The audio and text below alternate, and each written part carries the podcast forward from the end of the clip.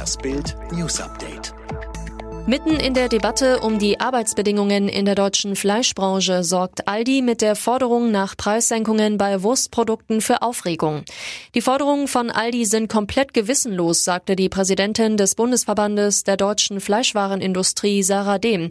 Vor dem Hintergrund der Bemühungen, die Versorgungssicherheit in der Corona-Krise mit großem Aufwand sicherzustellen, passe die Forderung nicht in die Zeit. Hintergrund des Streits ist der Einbruch der Schweinefleischpreise. Für Unmut in der Branche sorgen die Höhe, das Tempo und der Zeitpunkt der Preisforderungen. Zudem wird befürchtet, dass der Schritt von Aldi Signalwirkungen für die anderen großen Handelsketten hat.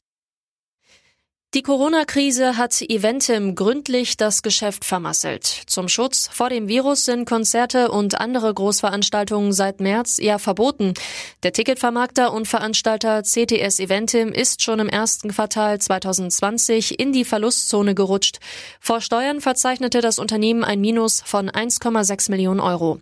Der Umsatz brach von Januar bis März um 35 Prozent auf 184,6 Millionen Euro ein. Das operative Ergebnis sogar sogar um 76 Prozent auf 13,5 Millionen. Zum Vergleich, ein Jahr zuvor hatte Eventim im gleichen Zeitraum vor Steuern noch 41,6 Millionen Euro Gewinn gemacht. Der Berliner Flughafen Tegel kann am 15. Juni vorübergehend außer Betrieb gehen. Das haben der Bund und die Länder Berlin und Brandenburg beschlossen.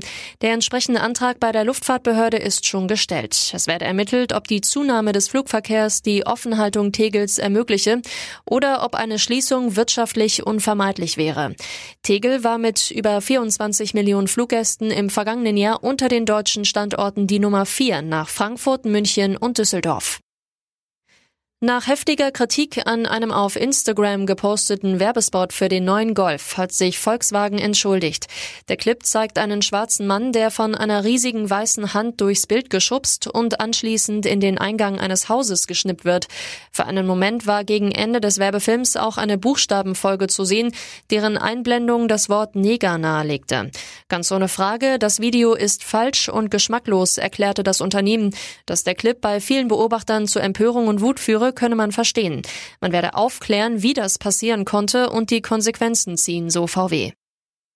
Ihre 16-jährige Liebesgeschichte steckte voller Action und Romantik. Ein Happy End hatte sie leider nicht.